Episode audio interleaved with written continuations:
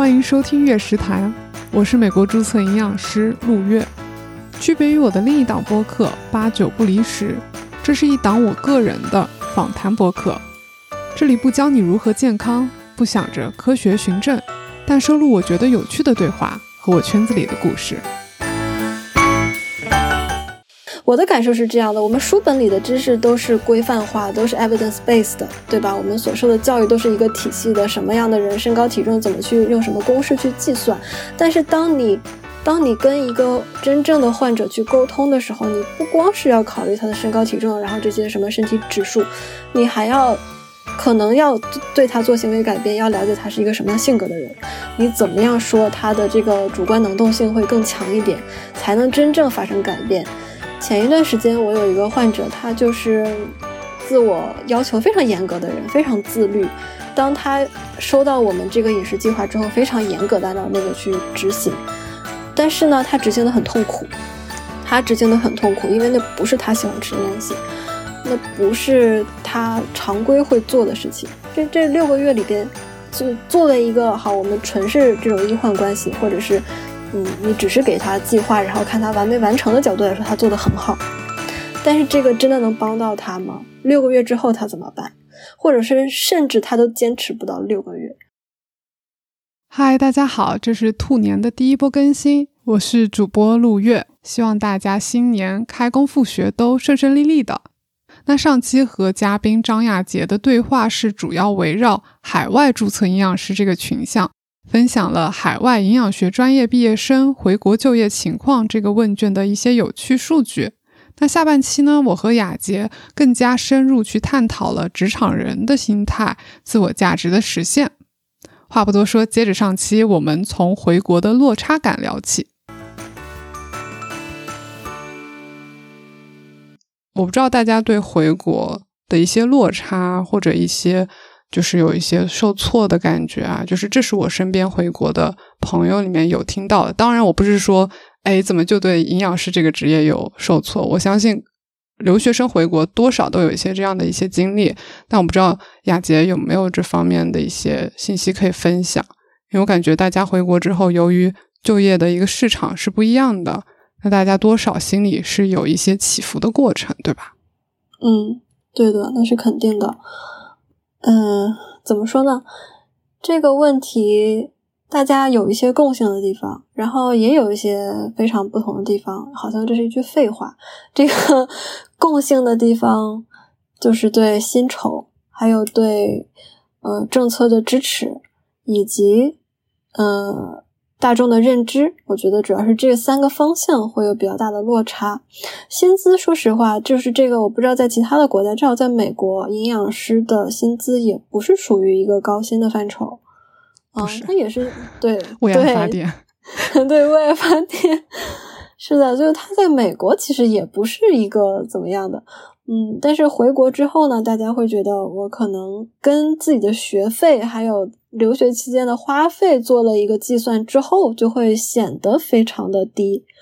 嗯，但其实说实话，我们那些是一个软性的投资，你不是用工资来衡量怎么把它赚回来的。所以这个心态，如果是能够嗯撇到一边去的话，营养师的薪资，说实话，在全球的范围之内。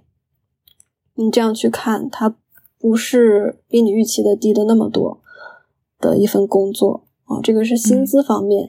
然后政策支持方面呢，大家也知道，就是营养师的这个制度建设也是很近的。就刚刚提最早提到过的，从美国可能是从一百到一百零一，我们是从零到一啊，嗯嗯，所以呢，这个制度建设的初期肯定是会有各种不完善、不详细。嗯，然后还会有一些呃其他嗯掣肘这种力量的呃影响，所以呢，它总不是一个很完善的。就说实话，我们国家的法律制度又是很完美的吗？我们有很多进步的空间。嗯，好正能量，对，就是这个意思。说说实话，就是我们没有任何的一个国家的制度或者是政策是完美的。对。那么我们其实经常陷入一个思维的误区，就是我看到的就是世界，我看到营养师这个行业内各种不公平的政策制度或者待遇，那就是这个社会对我不好。其实你再把你的世界打开一点，你看看心理咨询师的行业，你去看看注册 会计师，看看律师，看看医生、护士，大家都有不完美的地方，那大家就不做了吗？嗯，它只是在一个，它只是在一个上升的阶段。而且有的时候你会看到，哎，这个制度这两年好起来了，我们从零到一了。但是呢，过两年又从一到零点五了，过两年从零点五到到一点五了。它是一个螺旋前进的一个过程。它要，它既然作为一种新生的社会制度，它要不断的进行自我的一个适应和调试。就是我们的血糖自己还会去调节呢，对吧？就不是一下子就飙高了，然后一下子就怎么样了？它也是要有不同的激素来调节的。那么，其实社会制度更是这样子。有的时候，我们把把自己的眼光再放开一点，你看得更广阔一点，看一下其他的行业，看一下别的国家，然后看一下宇宙，所以你就会觉得你纠结的这一点啊，什么没有给到我支持，这个行业不得被保护，嗯。那其实这个对对你个人的影响又能有多大呢？嗯，或者说你你如果想要做好自己的事情，它又能给你带来多大的阻力呢？哦，所以其实不用太纠结这个事情，还是更聚焦于自己当下能做的事情会开心一点啊。这个是对对对，这个是制度这方面。觉得这可能都不是职业落差怎么理解，可能都是 人生怎么去和解。因为我自己不断长大的过程，我就发现。事情不顺是正常的，事情很顺是非常低概率的事情。但你可能读书的时候没有去更多的跟其他去接触，你会觉得啊，我就应该顺顺利利的呀。然后你越长大会发现，事情不顺反而是很正常的。每天要解决一些突发事件是正常的。然后今天哎，好顺利，你会觉得有点反常。嗯，对，就是和解的一个部分。对，我觉得一方面是和解，另外一方面可以说是一个自我完成或者自我完善的一个部分。嗯，说的稍微飞一点，就是那个拉康的镜像理论嘛。那其实人是要通过不断的去碰撞，才能成为更完善的自己，才能更看清自己，成为自己。因为我们就是就是我们既然选择了这个职业，对吧？那么。对啊，他嗯，不不要把自己异化掉，不要让自己成为一个工具啊！我要在一个非常完美的社会的机器里边担任这样的一个小零件。那这个机器越完美，我这个零件就越闪亮啊！这不就是把自己物化了，把自己异化了吗？其实这个是非常没有意思的一件事情。那你想想，你为什么选择这个职业？你为什么要干这个？对吧？那你干这个最给最能带给你满足感的是什么东西呢？你刚才说的有一个点就很触动我，你说有的时候也迷茫，但是又对这个咨询还是很喜欢的，喜欢跟人打交道，对吧？我觉得这其实刚才说兴趣爱好是一点，我觉得这可能是我问卷的问题没有把这个更深层次的东西给问出来。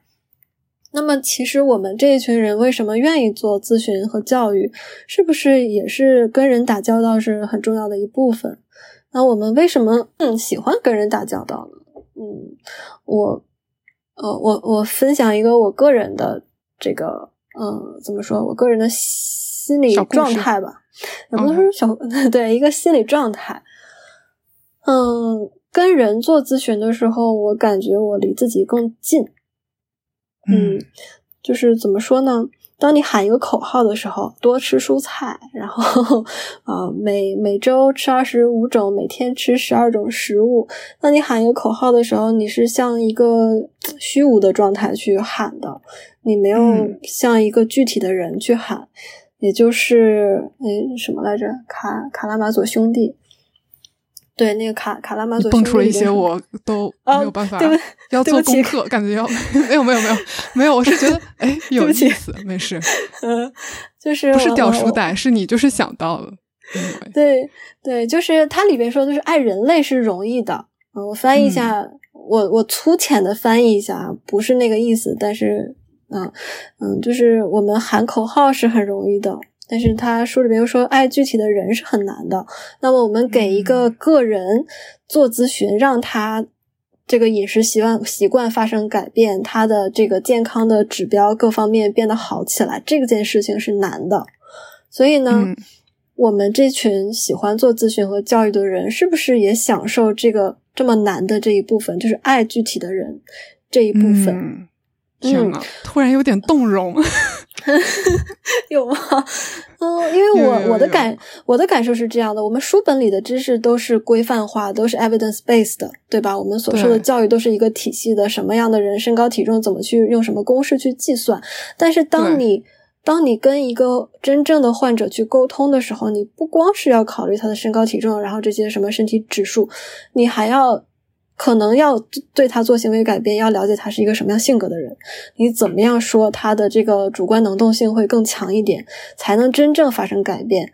前一段时间我有一个患者，他就是自我要求非常严格的人，非常自律。当他收到我们这个饮食计划之后，非常严格的按照那个去执行。但是呢，他执行的很痛苦，他执行的很痛苦，因为那不是他喜欢吃的东西。那不是他常规会做的事情，所以，所以虽然是一个自律的人，但是他痛苦。我就跟他去聊，我就说，嗯，就是你现在能忍得了一时，对吧？你喜欢吃东西，你都不去吃，嗯，但是呢，不是说我们这个项目结束之后，我们六个月的项目结束之后，你就可以去回到之前的那个状态，去想吃什么吃什么，大吃特吃了。那样的话，你这个做干预的目的是什么呢？你的。这个体重又回去了，你的血脂又高上去了，你反反复复的，岂不是给自己增加更多的痛苦吗？其实这六个月里边，对这六个月，我们可以帮助你慢慢的去，嗯，建立一个你自己喜欢的、舒服的一个健康饮食状态。那么你养成了这个新的习惯之后，我们有六个月的时间呢，慢慢来。你养成这个新的习惯之后，你可以往后的三年、五年，甚至十年、二十年，你都可以是比较好的一个状态。对，然后呢？对，所以就是慢慢的要跟他去沟通，因为他虽然很听话，作作为一个好，我们纯是这种医患关系，或者是嗯，你只是给他计划，然后看他完没完成的角度来说，他做的很好。对，但是这个真的能帮到他吗？六个月之后他怎么办？或者是甚至他都坚持不到六个月，所以这中间有很多人的部分，嗯，需要你用同理心，需要你站在对方的角度。去想我怎么样才能真的帮到这个人，或者怎么样真的能让他好起来？嗯，我觉得这不是一个圣母的这样的一种心态吧，其实是更也是通过这个去完成我们最初的那份热爱，所以是一个相互的过程。嗯，对。然后你通过跟不同的人的沟通交流，你也更就是镜像的去更完善自我。我觉得这是我们做这个职业非常让让人有动力能够持续下去的一点。它不是说你多赚几块钱，然后你怎么怎么样，但这个是别的职业可能很难去体验到的。对对，真的，我就回你刚刚在聊的时候，我就在回想自己当时在纽约做嗯营养实习的这个阶段。这个阶段就是你已经不怎么上课了，但你现在就是马上要成为一个正式的营养师，然后你跟你的师傅这么天天跟在他后面学，然后你也在探索，然后你就在跟病患交流的过程当中，当然不是一方一帆风顺的，那经常也有人就不想听你聊，然后你也很沮丧。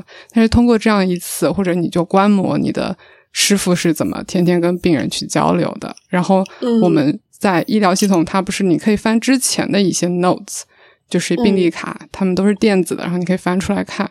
然后当你发现啊，它比上次要好很多，你知道，就是那种你写病历的时候就在 开心，你知道吗？然后你就迫不及待的想跟他去楼上去再聊一些新的问题，或者说他哎他就已经很好，他可以出院。然后也同样的，如果有个病人就突然从普通病房转到重症了。然后就有另一个楼层的营养师要去见了。其实大家都在啊办公室去会去交流一下的，然后去回顾一下他之前的一些情况。然后我觉得这一些是，我有时候觉得哇，就是你从某种程度上参与了他的一个人生的部分。然后你在他人生的一个部分，如果你做的真的很好，他是非常感谢你的。就是当他出院的时候，他可能真的就是会。啊，会说很多 thank you 啊什么的，然后这个可能就是我们职业意义在的这个地方。它很微小，但是它力量也是足够大到让你把笑容挂在脸上一整天的那种。真的真的，你说的这个也是特别让人去怎么说去动容的吧？那他们真的会说 thank you，他们真的是很感谢的。那么就是我我我说的稍微那个一点，说我们是想要这个感谢吗？还是我们真的想让他们好？其实这就跟。呃，我又说飞了，就是这个跟真跟爱一样，这都是我们想要的。我们想，我们其实可以承认自己是想要这份感谢的，但是我们也是想让他们好的，这个是不矛盾、不冲突的。嗯，那我们这个职业就完全可以满足了我们各方面的需求。所以呢，就是也是为什么我到现在还是很喜欢这份工作的吧。嗯，就是从另外一个角度来说，其实很多人在工作和生活中是两副面孔的。嗯，大家必须在工作中保持一个非常嗯 high energy 或者是一个特殊的职业素养的这样的一个状态，在生活中呢，可能就会是更轻松、更怎么样的一个嗯另外一个样子。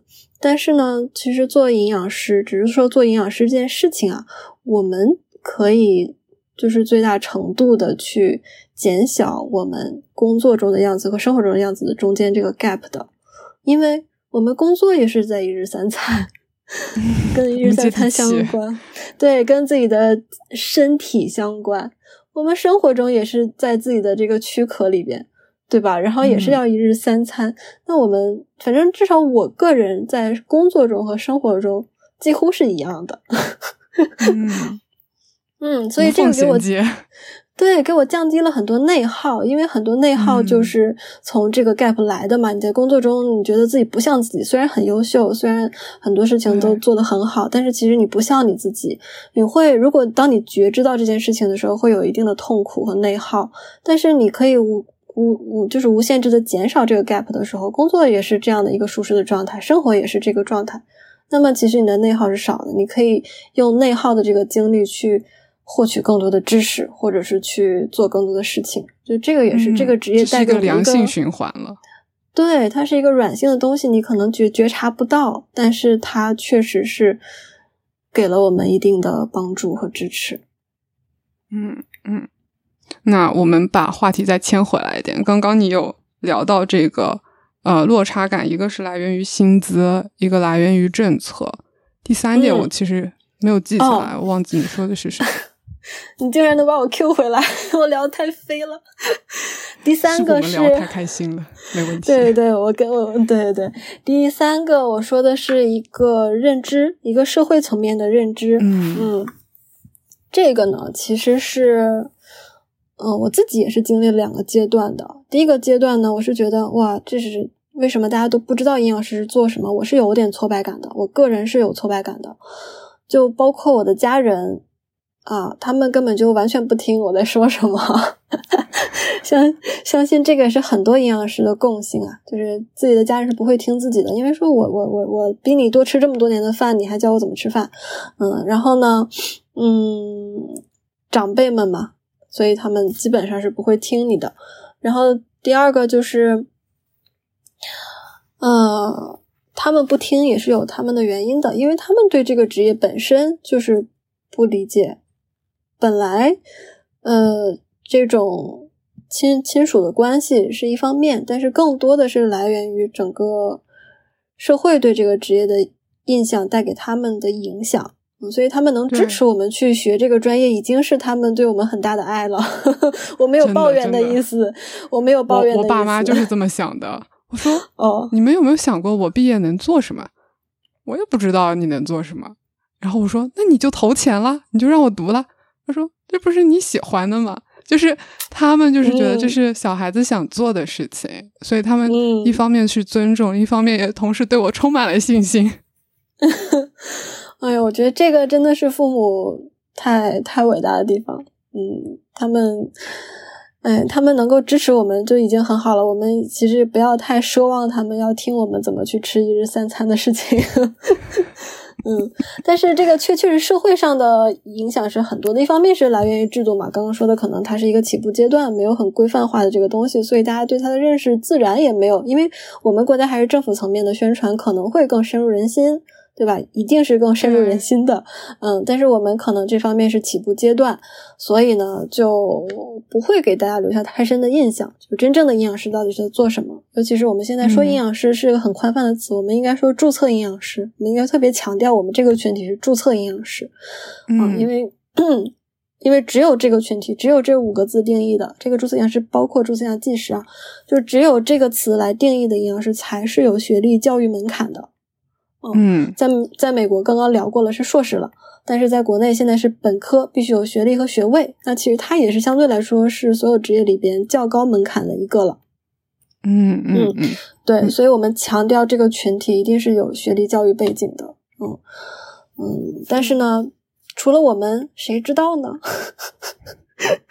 是，所以这就是播客要传播的地方了，就是让大家听听这些可爱的人都在干什么。嗯，对的，就还要多多靠你多传播，哎，因为真的是这个问题。你想，老年人最常接触的是什么，对吧？卖保健品的，那他们肯定也自称是什么什么呀？鱼龙混杂的太多了，鱼龙混杂的太多了，有些就是混淆视听的东西，这是我们没有办法做到的。我们只能在每一个能够发生的。嗯，场景和机会都去说啊，其实注册营养师是什么样的一群人，是能够做什么事情的，能够为你做什么事情的人，这样慢慢的可能有更多的人会知道。对，而且而且这个最核心的就是我又说到刚才那个，就是嗯，喊口号没有任何意义。你说一个宏伟的东西，说一个虚幻的东西，想象中的没有任何意义。你要做具体的事情。好，我说我是注册营养师，就算我学历。够了，然后我的实习经验够了，考试通过了，那么我再给你做干预的时候，我能真的把你的血脂降下来吗？哦，所以这个就是具体的东西，嗯，要把自己的这个技术还有知识练到位。那么你是注册营养师，你以后成为营养专家，那你永远这块牌子是不倒的。但是当你拿了这个 title。你后发无力，你自己的事情没有做好，把知识技能都忘记了，那么你就算说你自己是注册营养师，那你又能怎么样呢？对吧？所以就是还是说，嗯，具体的做具体的事情，做能做的事情，做能做好的事情。对，其实这也是我当时发现，哦，注册营养师考试考完了，等等，没有停呢，还有继续教育呢，还有很多，就是它是一个不断去夯实自己。知识，然后不断实操知识，这样不断不断联系起来，然后你要跟你的同行去交流，然后你可能要参加会议去学习啊，这是我觉得注册营养师这几个字在我心中它分量不一样的地方，不仅仅说我付出了就是啊学业这么多年的学习，它对于我未来职业的一个要求也是更高，就是。同样就是啊，我不能砸了，就是这块牌子，你们知道，就是这种感觉。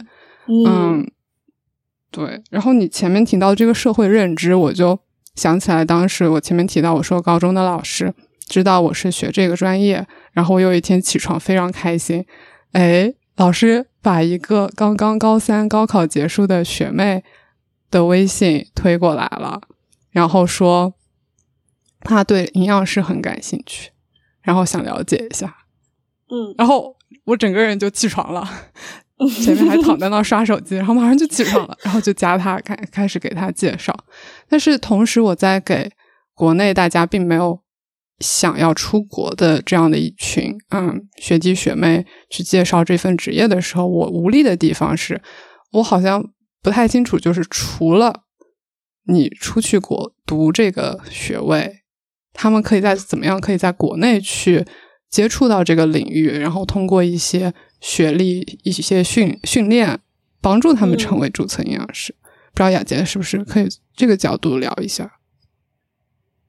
就是在国内怎么成为这个注册营养师是吗？对对对。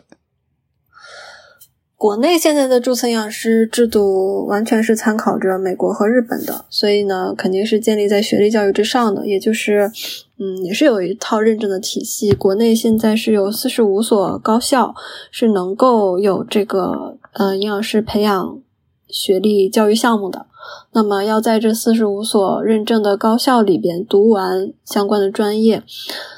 呃，拿到了本科的学历学位之后，有一年的实习。嗯，这个实习呢也是有认证的基地，实习了之后，哎，通过考试，考试通过率是蛮低的，百分之三十五左右，但是你可以多次的考。嗯，然后呢就可以拿到这个证书。嗯，这一套体系呢架构是跟先进的呃体系是相似的。但是它其实还有很多需要细化的空间，比如说我们现在的学历教育嘛，学历教育是建立在已有的这个呃已有的专业体系之下的，比如说这个学校本来就有营养学专业，有食品卫生与营养学专业，那么我们其实就是认证的是这个专业，它的课程的安排可能就不完全是按照呃注册营养师那个要求来做的，比如说它里边会。缺少呃营养咨询与教育这一门课，可能会缺少烹饪营养这门课程，因为可能是在不同的学院，它本来是没有设立这门课的，没有相应的老师啊。那这种情况下，我们就是作为这个制度嗯推动方吧，就可能想要尽可能多的跟高校去沟通，能不能加上这样一门课？因为咨询与教育的技巧也是营养师工作中不可必备、不可或缺的啊。那么有的学校就会。加上去，啊，反正在这种情况下，嗯，被认证的高校还是会有这门课程的，啊，但是呢，它不像美国那边，嗯，限制的很严格，必须多少学分，或者是，嗯，它的那个 syllabus 里边会把这个能能力建设的要求一二三四五六都列得很详细，没有细化到这个程度，但只是说国内现在已经做到了这个大的框架。呃，是已经在这里了。然后认证的这个，嗯，条件相对来说是标准是规范的。那么你通过这个标准的，呃，学历教育实习和考试，就可以拿到注册营养师的证书。嗯嗯嗯，对，听听起来我们好像有一份非常明确的一个一二三四，但是同时，如果一二三四它到底有没有符合到我们对注册营养师能力的一个？期许可能中间会有一些偏差的地方，嗯，那你前面提到这个四十五所高校，大家可以去哪里查询呢？呃，注册营养师有官方网站呀，就直接到他的对，在中国营养学会注册营养师官方网站。OK，他所有他所有的信息都是在上面的，包括考试报名啊，也是在上面的，还有咨询电话，如果有问题的话可以打电话咨询。海外回国也是可以换取国内的证书的，嗯，五个国家是认可的，嗯，美国、加拿大、澳大利亚、新西兰和日本，因为相对来说，我们的这五个国家和我们自己的这个制度是非常相近的，啊，所以这五个国家拿到证书的朋友们回国可以直接换证，用海外的证换国内的证。嗯嗯嗯。那既然咱们一直在聊这个证嘛，我们也知道它现在其实是有分量的一个证。然后我身边也有人，他其实是想问一问，说这个证在中国医疗系统里面它是什么样的一个分量？它有没有什么具体的好处？还是说它目前还有很多要磨合的一个地方？嗯，这个话题可以说的很大，但是我从一个很小的点，就是还是从。呃，社会认认认知这个点，我们聊过的这个去说，就这样来讲，嗯，认知好的医院或者认知好的机构，他非常认可这个证书是有帮助的，可能入职的时候就会把注册营养师优先这条写在前面。但是没有认知的，他就会完全不不认可这个东西，他不知道，他们都他甚至都没有听说过，所以差异化是很大的。只能说，嗯，他对你有帮助会很有帮助，他如果在有些地方就是对你完全没有帮助，嗯。嗯，这这这是也是我 曾经有听到朋友说啊，你要回国啊，或者是他们前辈可能就会说，那其实你不必要考美国注册营养师，你可以直接回去，因为国内不看这个。或者说，我现在也有了解到有一个学妹，她是了解到哦，原来中国已经把注册营养师体系建立起来了，所以她因为要回国，她就会想说，那我考中国注册营养师就行。就是我也能看到这个。里面一些微妙的一些不一样的地方。嗯，我有一个很绝对的建议，就是大家把国外的考了再回来。嗯，为什么？对你给大家讲一下。呃，因为就是刚才说，懂的人会非常懂。那么懂的人就知道，在国外训练过，比如说在美国，他的训练体系是怎么样，他出来的人是什么样子的。嗯嗯，嗯，然后那他的优势在哪里，他是很清楚的，所以他可能在这一部分认知的人的眼中，那注册营养师，美国注册营养师就是一个绝对的优势。嗯，就是长远来看，它也是一个绝对优势。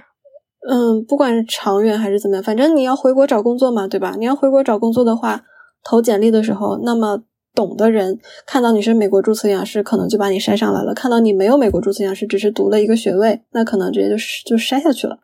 嗯，说的实际一点，他如果真的对这个职业是有认知的话，但是当他没有认知，那就真的无所谓了，你就就有没有证书都没关系。他可能想找的也不是这样的人。嗯嗯嗯，确实确实。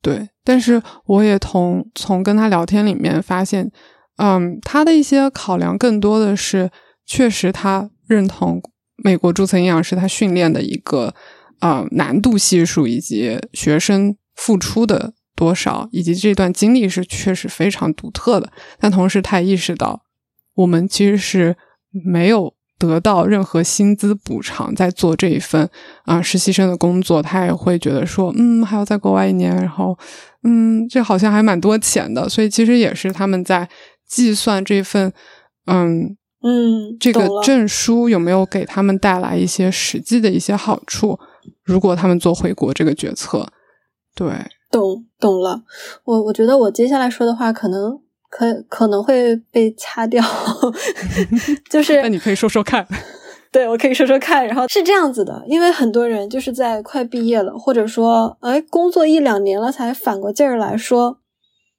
我好像没有得到我应得的，我付出了好多，花了好多钱，为什么我现在赚的这么少？那这个不是你应该更早点做职业规划的事情吗？而且如果我们是在国外受训的话。学校都给了你这个机会，我们有很多什么 job shadow，对吧？我们有 job shadow 的机会，然后我们有什么 mock interview，在就是所有的这些学校给你的机会里，你其实都应该逐步去理清自己的一个职业规划。也不是说应该吧，有的人可能是走一步看一步的，但是当你你付出的代价是你付出了选择自己兴趣爱好的代价，是你可能最后得不到你想要的那么高薪的一个回报。那嗯嗯，你你不觉得这个是很 make sense 的事情吗？因为对对啊，就是没有没有事情是很完美的。其实应该自己把自己到底是谁，要做什么事情理清楚，然后呢再去考虑说外界的这些条件到底给了我什么样的影响，然后我能得到什么，我得我得不到什么东西。我举一个例子，比如说，嗯。嗯，我刚刚说就是自我的建立一定要很坚定，你才能少受外界的影响嘛。比如说，当有一个人他可能就是情商非常低，然后说你有点傻啊，这个也是可以被掐掐掉的。我就是举个例子，说说你说你有说你有有点傻，但是这个时候你要生气吗？其实完全没有必要生气，因为你知道你自己不傻。那我的自我建立是完整的，是坚定的。那我只呵呵笑，然后我可能还会觉得，哦，那他可能真的不太会说话就好了。这个对这个这个事情，他骂你这一句对你任何影响都没有。所以其实是一样的，就是你自己都没有坚定好，我到底是要选择兴趣爱好。当你知道，当你有足够的信息，当你知道这个职业就是这样子的时候，你还你还觉得，哎，我有的时候觉得。对我想要更多的钱，有的时候说不，我还是挺喜欢的，就是这样反复的纠结犹豫。其实，那你最后得到的什么呢？你你浪费的很多，不只是钱，还有时间。所以这个对，不好意思，我 我我觉得可以这么理解，就是说，当也我觉得你刚回答的这些点，可能也在回答说，我们如果在考虑回国的营养师，我们怎么去找一份。好的工作，然后这个好可能就是你要自己重新定义一下，你到底在啊重视这个工作的哪个部分？你是觉得你的满足感更重要，还是说你每个月能拿到的钱更重要？或者说你觉得这个阶段什么更重要？然后我在下个阶段可以去，可能可以，比如说我可能是哎这个阶段如果说这份工作的训练能长见识，这个好。这是个好工作，然后下个阶段我可能更重要的是，我找一份工资好看的，然后是这个好工作。我觉得可能是你要自己理顺一下，到底自己要找什么，然后这样也是避免给自己带来的一些内心焦灼，然后很 anxious，然后很觉得很无助的这样的一些情绪。嗯，我是我是这么理解的，就是你刚刚说的这个部分。哦，我觉得你说的太好了，好温柔啊。对，是是这个意思。其实我也就是，嗯，放放平语气的讲，就是你可能要再评估一下你自己到底想要的是什么样的一份生活，什么样的一份工作。你想要在一线城市，还是想要二三线城市，其实都是个人选择的问题。嗯嗯，先先理清楚，把把自己的 priority 排出来之后，再看哪个是你自己的最优解吧。嗯，但是呢，说实话，人人生也。不也不都是要做题的，嗯，大家也不要做这种做题家。有的时候你可能随遇而安的也遇到了喜欢的，或者说在这个这个时候你太痛苦了，才碰碰到事情了，才会觉得哦，这不是我要的，再换方向也是可以的。只是说，对对，嗯，只是说不要太内耗，不要很多的抱怨，这个没有太大的意义。嗯，可可以在这个过程中不断去调整嘛。对，而且我也见到过很多不同行业的人重新来了营养师这个行业，所以他们是 career changer。那同时，我也看到群里的大家可能意识到了这个工作氛围、这个回报不是自己想要的，从营养师跳到了其他的行业。我觉得这些都是，嗯，可以也是可以启发到大家。如果觉得这份工作嗯不是很喜欢，可以做的事情。这就像你说的，没有是不是在解题，不一定要解开它才算可以，你也可以换一个题去解，或者换一个方式，我觉得这也可以，就是也是说明我们营养师因为训练很多元，训练的一些部分也可以换到其他的工作场所去继续去工作，可能也是可以的。所以我觉得这个也不一定，你还是要在这个营养师体系里面，你也可以有一些混合的地方。对，我觉得是，其实我们是非常有优势的，因为我们获得的技能还有我们的思维模式都是综合的，嗯，我们是可以跨界的，可以做斜杠的，所以我我们其实选择也许会比某一些特定的职业更加广泛一些，嗯，这是我们的优势所在。所以其实我刚才说的也可能是有一部分人出于。恐惧或者出于这种没有安全感才会有的一些状况吧，嗯，但是其实你如果这样从这个角度去想的话，为什么要恐惧呢？为什么没有安全感呢？我们我们总总是会向好的方向发展的呀。对对对对，也也不是个赛道，也没有固定的花期，所以我们可以想一想到底怎么样把自己的人生活得精彩一点，然后自己到底价值、幸福感来源都在哪里。嗯，是的，是你做好自己的事情嘛？那你自己喜欢的事情、擅长的事情做好了，总是会有幸福感的呀。嗯嗯嗯。那最后一个问题，我觉得其实就像我们最后聊的，说这个社会认知层面，它其实更多的不是说个人，我们更多的是在聊更大的一些概念，比如说社会，然后法律体系什么的。所以也是想和雅洁来探讨一下我们。做一个实干派，怎么可以让我们这个行业变得更好？当然了，落实下来肯定是有个人的这个部分。嗯，我觉得其实这个问题聊到这里也是之前反复提过的。嗯，我们也这个做结尾也很好，就还是说做好自己的事情。嗯，这这是我非常敬敬重的一位教授，他他传授给我的吧，就是。很简单，做好自己的事情。我如果是在临床工作的一位营养师，那么我临床上怎么照顾好我的病人？那么我如果是一位企业的营养师，那么这个企业它所服务的对象是什么？我怎么把营养师的知识发挥到极致，去帮到这个企业的发展？嗯，如果我是在疾控。那么，我们营养在疾控这个领域有什么能做到支持的地方呢？对吧？要思考这个问题，然后把你自己能做的东西发挥出来。其实每个人就是在每个人的这个，嗯，落脚点，每个人都要有自己的落脚点，那是你让让自己的心态会平衡下来，然后会成就满足感和幸福感的地方的这个落脚点。嗯，你在这个落脚点脚踏实地的去走。嗯，做好自己的事情，我觉得这个是比较重要。我说的是不是还有点悬浮？我我觉得我能我能 get 到你说的点，但是我同时我一开始以为你说的自己的事情就完全是自己的事情，就是我今天有一个 to do list，我做完就好。但我其实听下来，你还我认为啊，有另外一层的意思，就是你的事情里面，或者说我认为同时很重要的，我们能让这个行业更好的一个部分，是我们互相之间要更多的交流，然后我们要重视可以一起发声。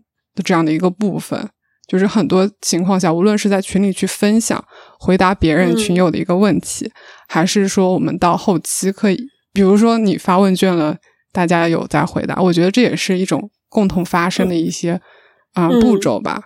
我觉得就是不仅要自己做好，同时你也要想想怎么可以更好的帮助到，无论是你的病人，还是说你的同行。然后我们很多信息的交流，通过这样的一些。渠道是可以更好的发生出来，然后我们同时不仅仅说找工作，那个更好的找到一份内推工作，对吧？因为你跟别人交流了，那更大范围里面，我觉得因为有更多的交流，我们知道可以下一步往哪里走。然后虽然说我们有个很大的目标，但是我们把它分解成小的，然后嗯，大家同时给互相鼓鼓劲，然后肯定。然后很多的交流，我觉得这个部分可能也是让我们行业能好起来的。我自己认为是这样的。嗯，对，其实这是一个比较理想的状态。如果真的是这样子的话，我们肯定比现在走的要快。所以，我们我们可我们可能正在往这个你说的比较理想的状态去前进。我们在达到这个状状态的路上。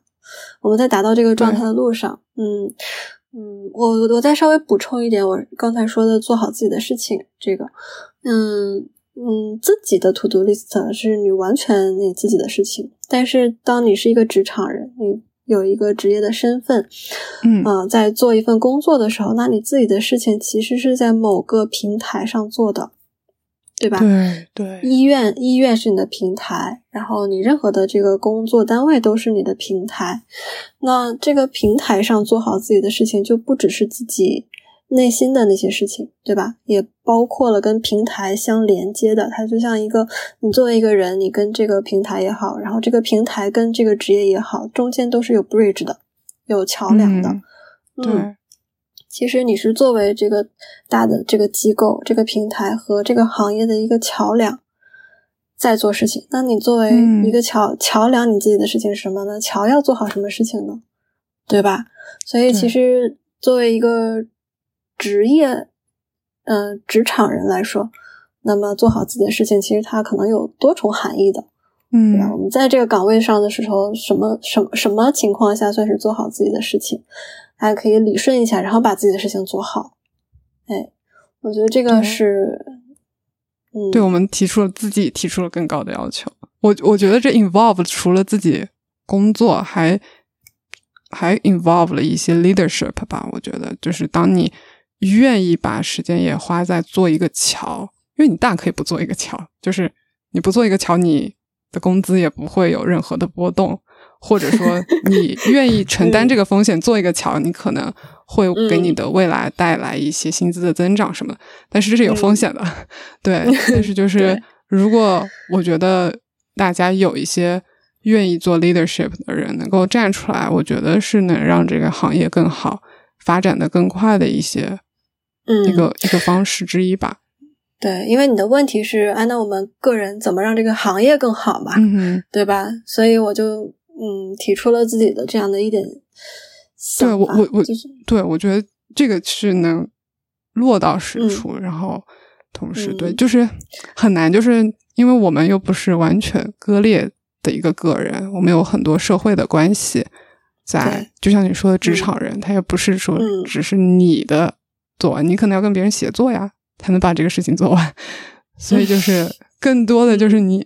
可能没有办法脱离开只做自己的事情，然后又把自己的事情做好，可能已经从某种程度上，你已经在想怎么更好的给这个组、给这个企业、给这个啊营养科室怎么做更好。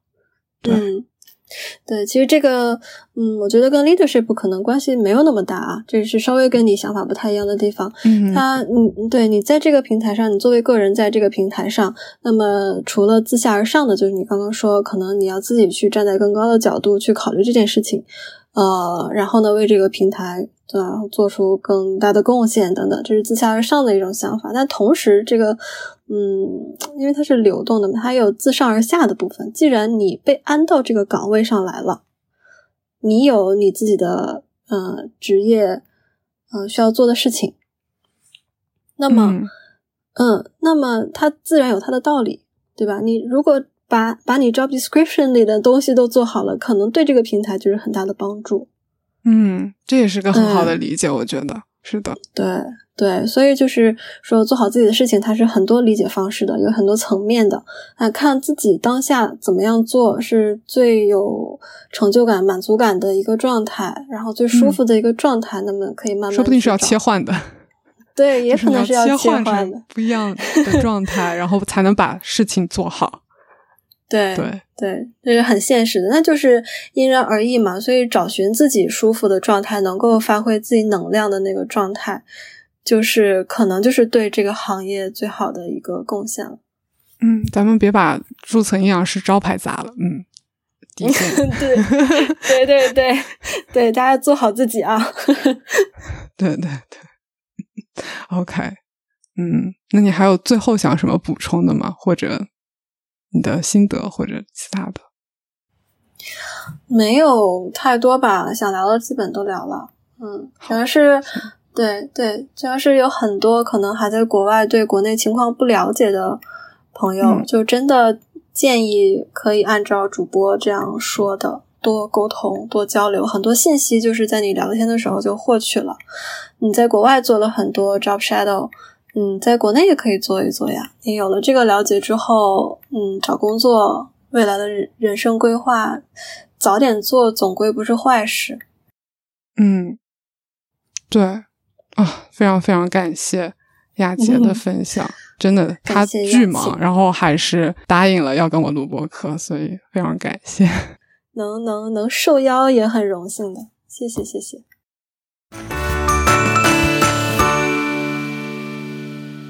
OK，那以上就是我和嘉宾张亚杰对谈的所有内容。这一期的结尾稍有不同，想回答一下听友 Charlene 言的问题。他问我说：“可以和我们说说你读营养师的时候会学什么科目？国外和国内读营养师的区别？”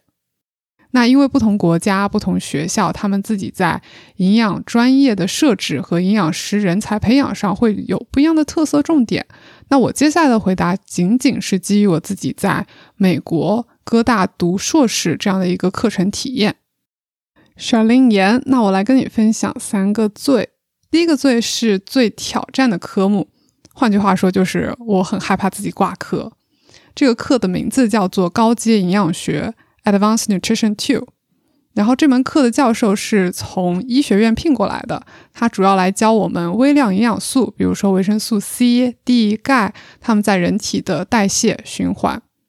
这门课我说为什么害怕挂科，就是因为你如果仅仅是把知识点备注，完全不顶用，考试的时候，它每个小选择题就是一个医学案例研究 case study，所以真的要选对这个选项不容易。那第二个最是什么呢？是最有价值的课，我自己认为是营养咨询 （nutrition counseling）。那这门课它培养了我自己对于一对一咨询、集体咨询上的一些非常重要的技巧。我们学的是 motivational interview skills，中文叫动机式访谈。我说它最有价值，为啥呢？因为这个课，我觉得学到的这个技巧，不仅仅是帮助了我在面对患者的时候，如何更高效的去沟通，帮助到他们，同时呢，在我自己日常生活当中，也是有一点改变到我自己的沟通方式吧。无论是在当时博士的面试，还是说我自己现在去采访嘉宾，甚至是在我跟父母日常沟通，尤其是敏感话题的时候，这个技巧都是非常有帮助的。那最后一个最，我想说的是最不可思议的课程，这个奖项我颁给营养生态学 （Nutritional Ecology）。那这个课呢是比较文的，它主要是让我接触到了食物系统 （food system） 这个概念。那每周的阅读量是五十到七十多页的 PDF，所以是一个非常高强度的输入输出过程。输出我指的是每周我们还得写，嗯，一面到两面的 summary 小总结。这个不可思议，除了说课程内容，其实还包括了这门课教我的老师教授，其中之一是叫 John Gassel，他当时二零二一年教我的时候。已经九十三岁了，但这个老太太，我觉得她思维的深度、敏捷度，在九十三岁这个年龄是，说实话比我自己强。那以上就是关于我在读书的时候学了什么科目，接下来是说国外和国内读营养师的区别。其实，在刚刚的对话里面。嘉宾张亚杰其实解释了一个部分关于在国内如何考取这个证书。我自己觉得，相较而言，在国外读书的话，它在理论和实操中间的衔接是非常上心的。就是每一门课，它怎么去设计，它为什么设计这门课，都是在非常核心的帮助学生在就业应用的时候有掌握一个核心技能。另外一个区别，我觉得更多的可能是教育体系的区别。我觉得在国外读书对我自己批判性思维的提升 （critical thinking） 有非常大的帮助。比如说，我当时在哥大第一年读研的时候，我自己本科在国内念的，那第一学期我觉得最大的问题就是我从来在课上没有办法提问。因为我想不到这些问题，但是班上的同学总是能举手提出非常有意思、非常有深度的问题。后来我意识到，是我自己非常习惯性的在被动接受知识，我从来没有办法提出异议，因为我觉得那可能就是对的。但是通过这样很多的批判性的思维锻炼，对我自己无论后期在决定读博啊，还是说很多问题的思考，包括了。播客主题的策划上面，也许你是能听出来一些的。OK，那希望听友 Shalin 言对我的回答还是比较满意的。如果你也对我当中提到的任何部分或者播客对谈的内容有任何的问题，欢迎在评论区或者邮箱告诉我。最后，别忘了订阅我的播客《月食谈》。我们下期再见，拜拜。